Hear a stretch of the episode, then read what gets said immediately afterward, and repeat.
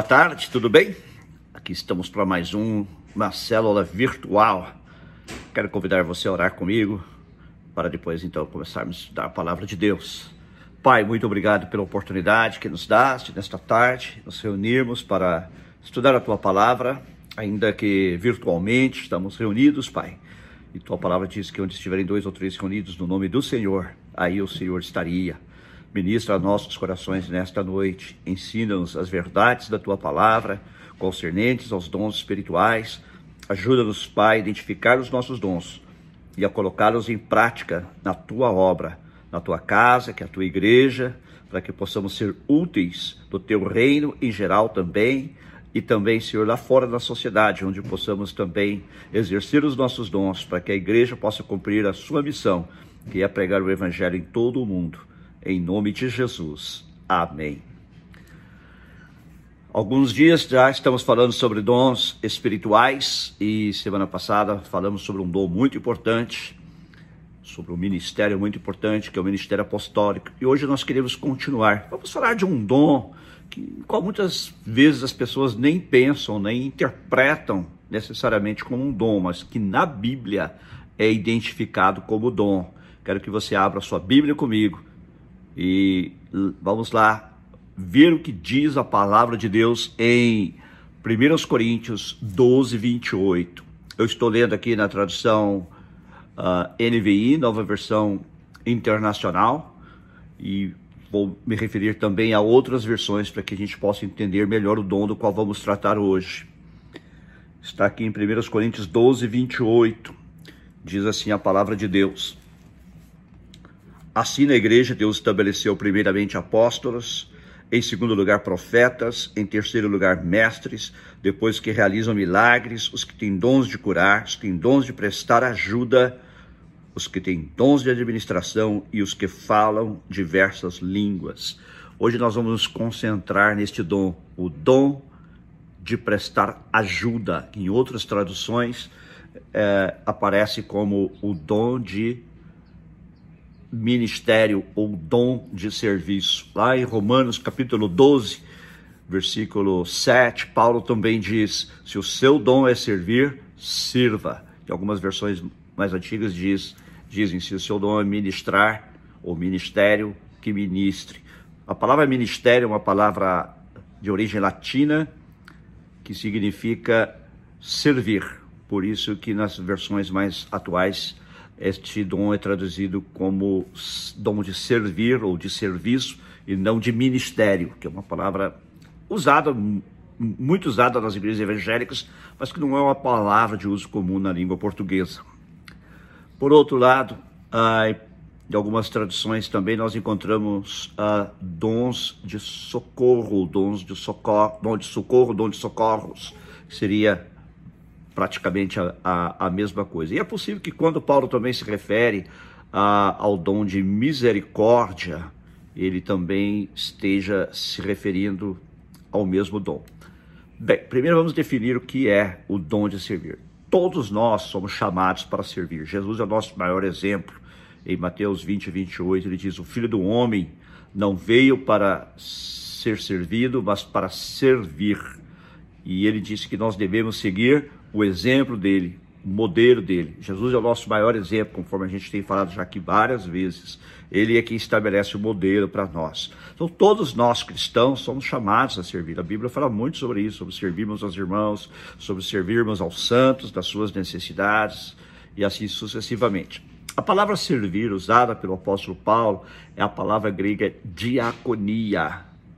Okay? Ou melhor, a palavra serviço é a palavra diaconia, o verbo diaconel que significa exatamente isto, servir. O diácono era um servo ou um escravo que servia às mesas ou servia à mesa do seu senhor. Essa era a posição específica ou trabalho específico daquele diácono. E Paulo então usa esta palavra num sentido genérico, muitas vezes quando ele fala em ministério ou serviço, nas suas epístolas está se referindo ele está usando, na verdade, esta palavra uh, diaconia no grego, mas ele se refere a um dom específico de servir que nós estamos vendo aqui em Romanos capítulo 12 e em 1 Coríntios 12.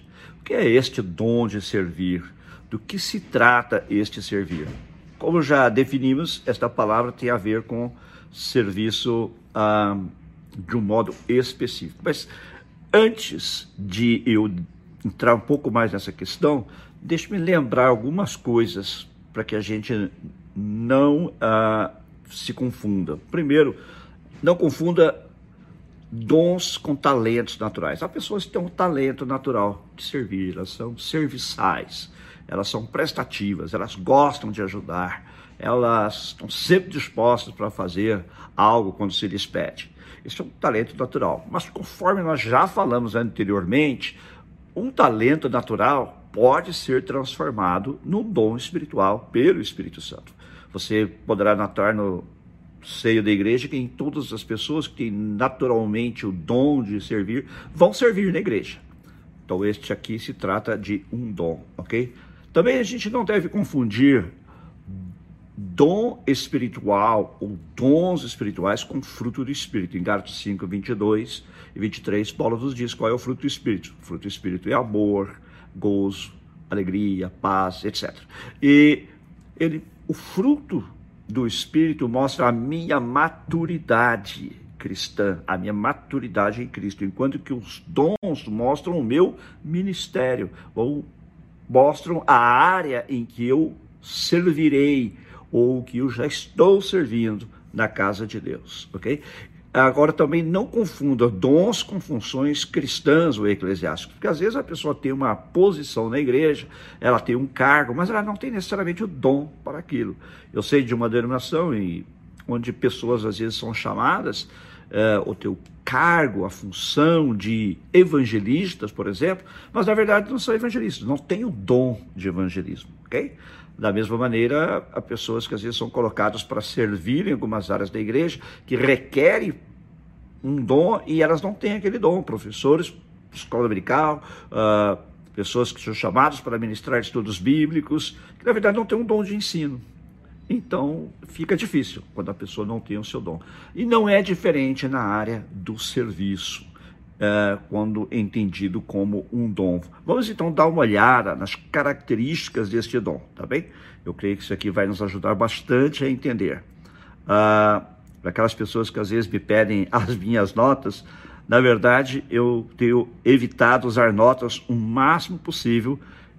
Eu apenas preparo meu material, faço um pequeno esboço, às vezes, um outline, como se diz em inglês, e a partir daí eu ministro. E claro, estou sempre aqui consultando a Bíblia, não é? Mas vamos aqui a uma definição então.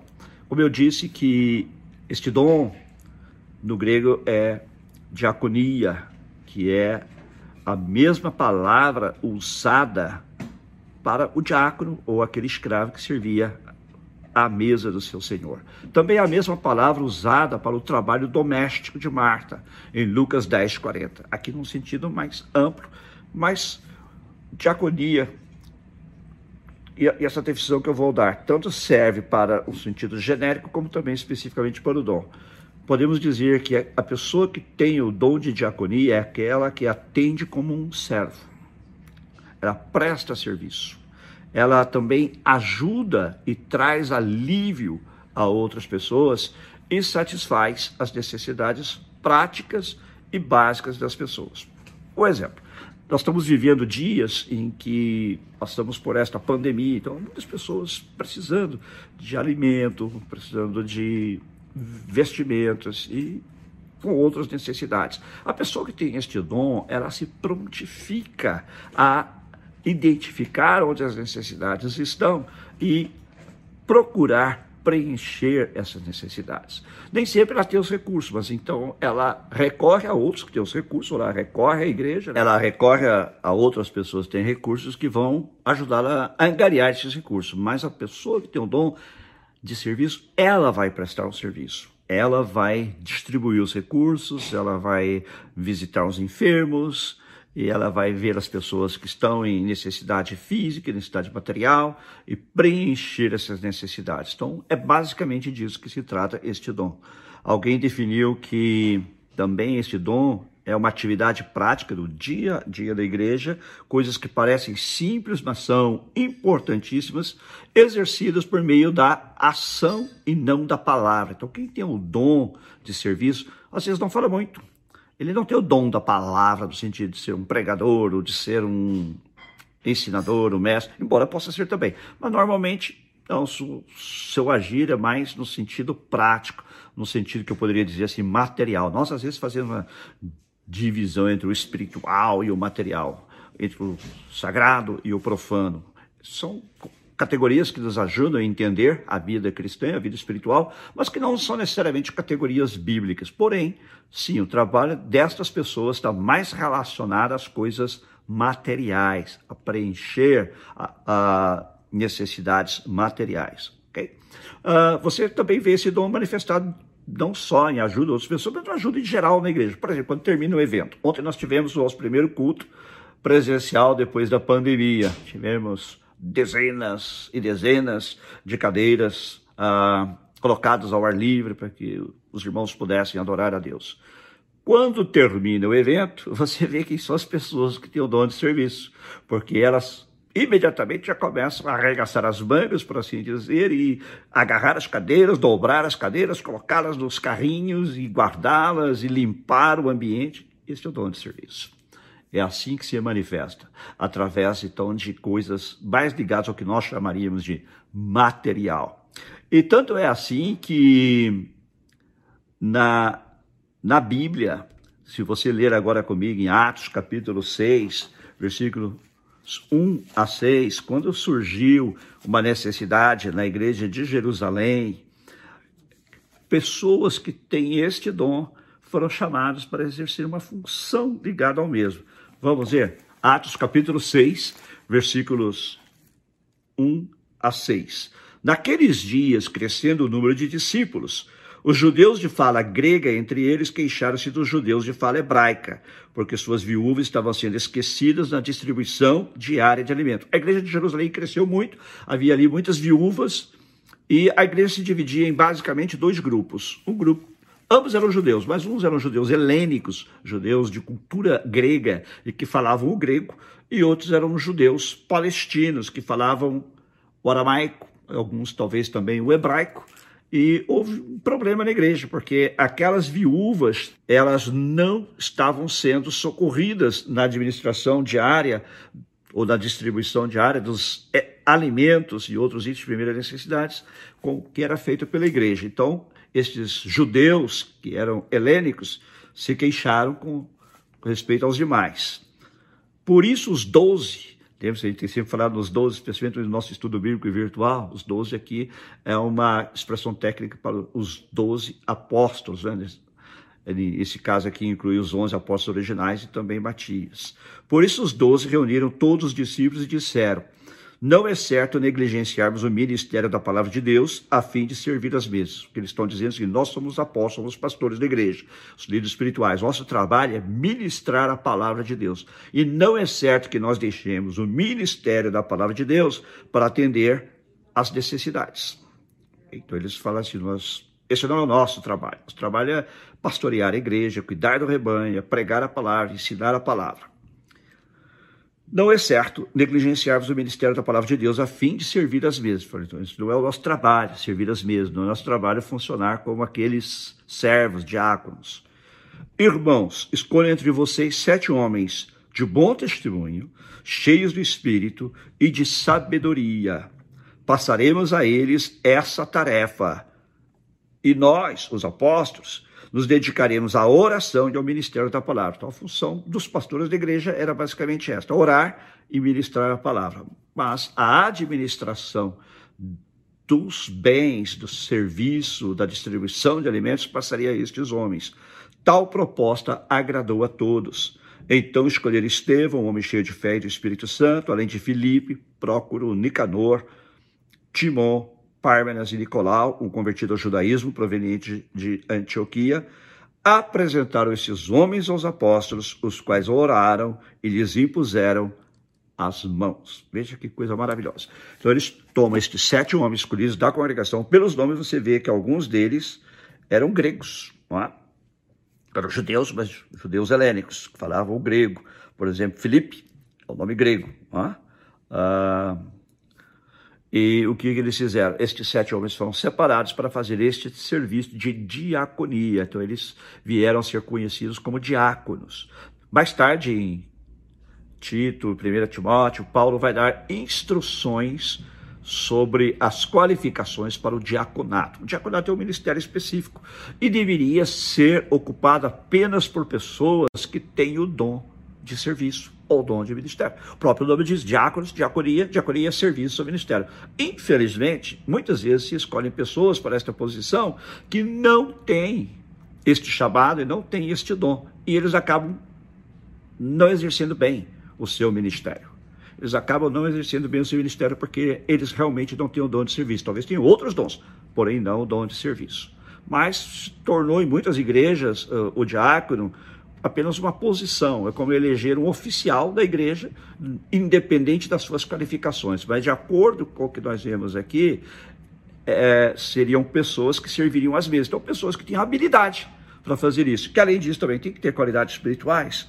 Entre elas, diz aqui que deveriam ser homens cheios do Espírito, homens ah, cheios de, do Espírito, de bom testemunho e de sabedoria.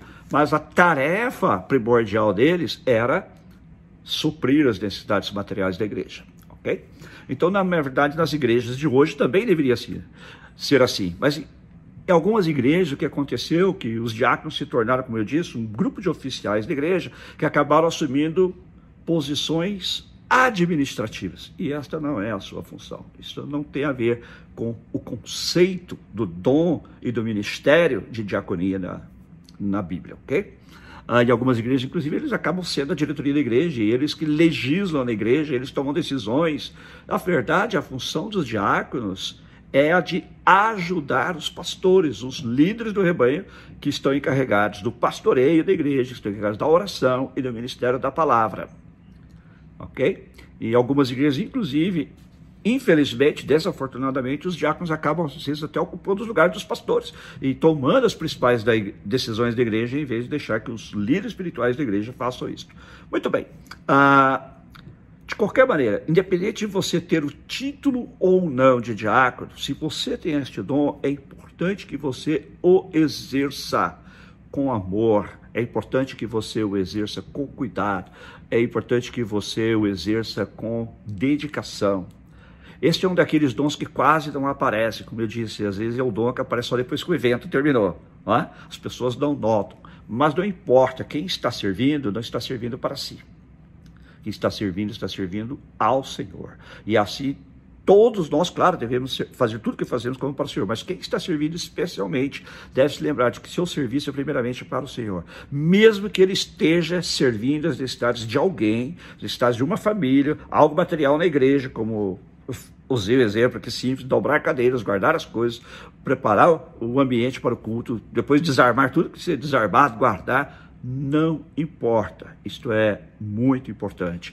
E para Deus, este dom é tão importante como o daquele que está lá à frente, que está pregando, ou daquele que está lá na frente fazendo o louvor. Para Deus, todos os dons, nós já vimos isto, são igualmente importantes. Então, como diz o apóstolo Paulo, a cabeça não pode dizer para os pés, eu não preciso de vocês. Os olhos não podem dizer para as mãos, eu não preciso de você. A mão não pode dizer para o pé, eu não preciso de você. E assim sucessivamente. Todos os dons são igualmente importantes na casa de Deus. E eu vou ser sincero, nesses tempos de pandemia, um dos dons que nós mais precisamos é o dom de serviço. Pessoas que identifiquem que têm este dom e que se proponham a trabalhar na casa de Deus. Só quem tem o dom de serviço é que pode servir? Não, claro que não. Mas quem tem o dom de serviço fará por, de coração, o fará sem imposição, o fará de boa vontade, voluntariamente, porque ele tem o dom, está nele, como se fosse uma segunda natureza. Né? E a pessoa faz isso com muita alegria, tá certo? Também estas pessoas são pessoas que podem ajudar em outras áreas, claro. Muita gente tem o dom de serviço, pode ajudar a preparar alimentos. Uh, no caso aqui dos diáconos de Atos 6, eles distribuem alimentos, mas também pode ser alguém que prepara alimentos, pode ser alguém que ajuda a receber as pessoas que chegam à igreja, né, com um sorriso, com do jeito caloroso e assim por diante. Há muitas áreas que as pessoas podem servir. Pode servir também na área de manutenção, É? Ah, em nossa igreja mesmo, nós temos várias pessoas que têm este dom, e aqueles que conhecem bem a nossa igreja sabem que nós temos um irmão, cujo dom claramente é o dom de serviço. Tudo que se precisa, quem é chamado? Ele. E quem é da Bíblia sabe a quem me refiro. É? Ele não é o único, mas ele é um dos que tem um dom manifesto. É? Todas as pessoas reconhecem. E por isso, quase tudo que diz respeito a serviço uh, gira em torno dele. Mas há muitas outras pessoas da nossa igreja, graças a Deus, têm também este dom. E o aplicam em diversas outras áreas, certo? Então, o trabalho de quem tem este dom de serviço é de realizar tarefas que, como eu disse, muitas vezes não aparecem, muitas vezes não são notadas, as pessoas não percebem, mas são tão importantes quanto os dons dos outros, cujos ministérios aparecem, cujos ministérios são públicos, tá certo? Então, a função primordial de quem tem este dom é servir a congregação de modo prático, é servir a igreja de modo prático. Espero que isso tenha ficado claro, mas eu quero falar mais um pouco.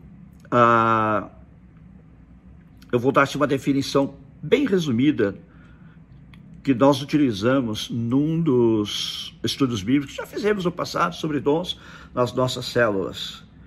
O que é então o dom de serviço? Para definir de uma maneira bem prática, é a capacidade de suprir altruisticamente as necessidades de outros através de meios práticos. Então, este dom é, sobretudo, um dom altruísta, ele não é egoísta. Ele não está voltado em chamar atenção para si, mas ele está preocupado, está voltado para ajudar outros. Daí a palavra altru, né, que significa outro. Então é um dom de suprir altruisticamente as necessidades de outros através de meios práticos. O elemento central deste dom, conforme nós já estudamos no passado, é a atitude e a habilidade de ajudar outros de modo prático. Então, a palavra principal aqui eu creio que é essa, praticidade. É um dom muito prático, um dom que vai realmente tocar a vida de pessoas. Por isso é que Jesus disse né,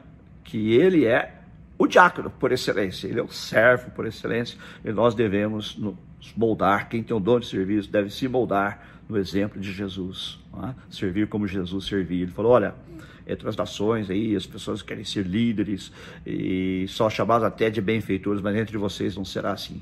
Aquele que quiser ser o maior, seja o servo de todos. Aquele que quer ser entender, aquele que entende verdadeiramente os princípios do reino, será como eu.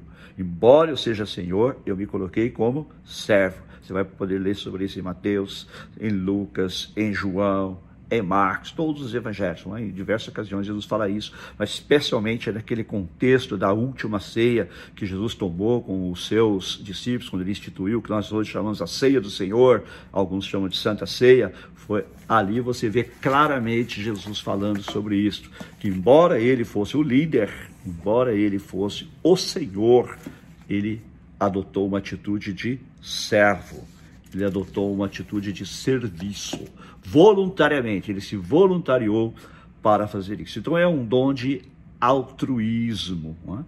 É? Embora todos nós sejamos chamados a servir, há pessoas que têm este dom que é dado pelo Espírito Santo. Algumas pessoas falam, mas esse dom não tem nada de miraculoso, não tem nada de sobrenatural. Essa questão também de se dividir em sobrenatural e natural, muitas vezes são classificações nossas, não é? São maneiras de nós lidarmos com realidades espirituais. Mas todos os dons são sobrenaturais, porque foram dados pelo Espírito Santo, mas todos eles operam na esfera natural. Está claro isto? Espero que tenha ficado claro. Ah, mas esse dom não é um dom assim que o Espírito Santo vem, manifesta de uma forma poderosa. Aí você se engana, porque se este dom não operasse na igreja, a igreja estaria em frangalhos. É por causa de pessoas que têm este dom em grande parte por causa dessas pessoas, a quem Deus deu este dom, que a igreja está de pé, ok?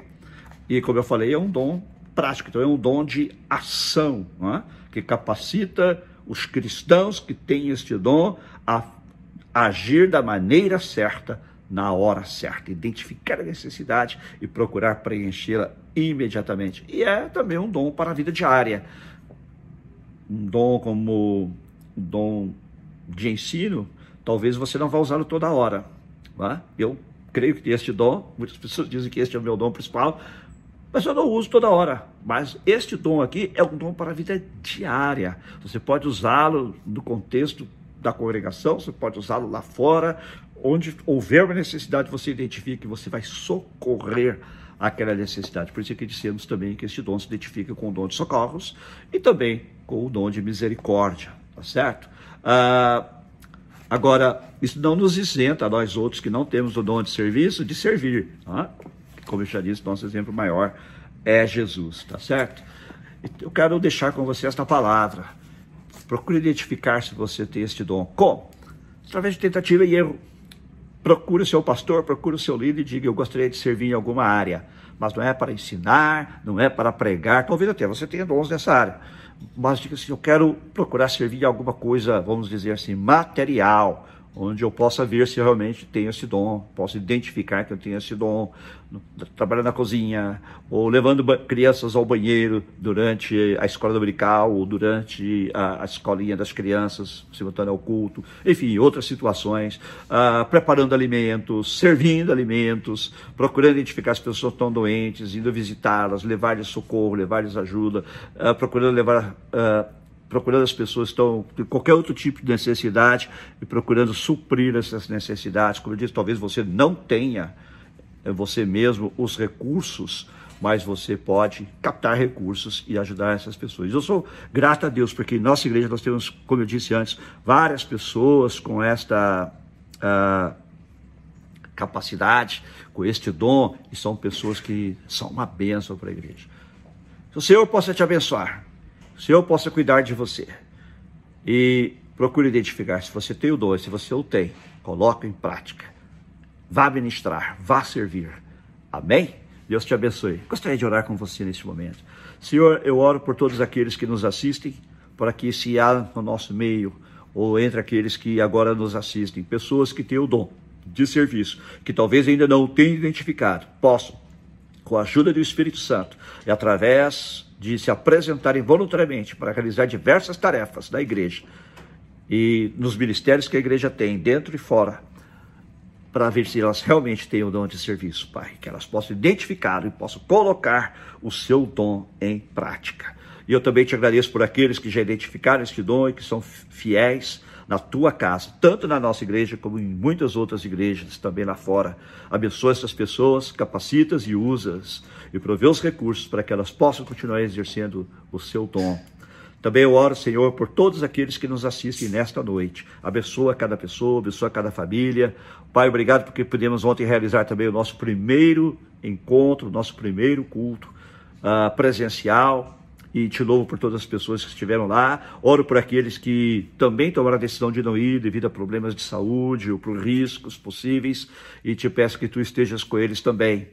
E que supra as necessidades de todos, especialmente aqueles que neste momento, por causa da Covid, do coronavírus e dessa pandemia, perderam o seu emprego, perderam a sua fonte de renda, supre para elas, Pai. E também usa os que têm o dom de diaconia, os dom de serviço, para ir lá ministrar elas nas suas necessidades materiais, financeiras e outras. Pai, abençoa cada um, em nome de Jesus. Abençoa cada família também, sustentando e suprindo as necessidades, em nome de Jesus. Amém.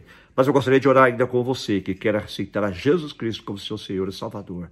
Se você deseja fazer isto agora, faça comigo esta oração. Repita comigo: Senhor, eu ouvi a tua palavra e eu quero ter um relacionamento pessoal contigo. Perdoa-me os meus pecados. Eu creio em Jesus Cristo como meu único Senhor e Salvador.